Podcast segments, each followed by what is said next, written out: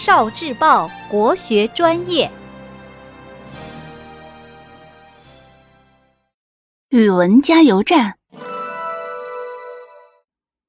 古诗里的草，蒙汉情深何忍别，天涯碧草化斜阳。青青的小草，在古诗里可以用来寄托离别时依依难舍的情怀。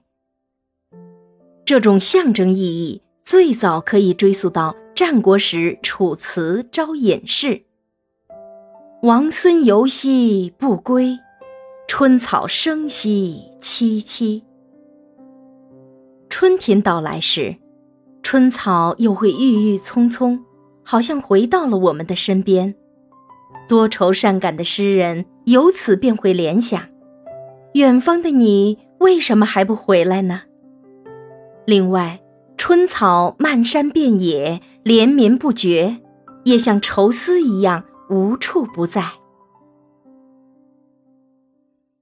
我们再来读一些这样的诗词佳句吧：“青青河畔草，绵绵思远道。”汉乐府。又送王孙去。萋萋满别情，白居易《赋得古原草送别》。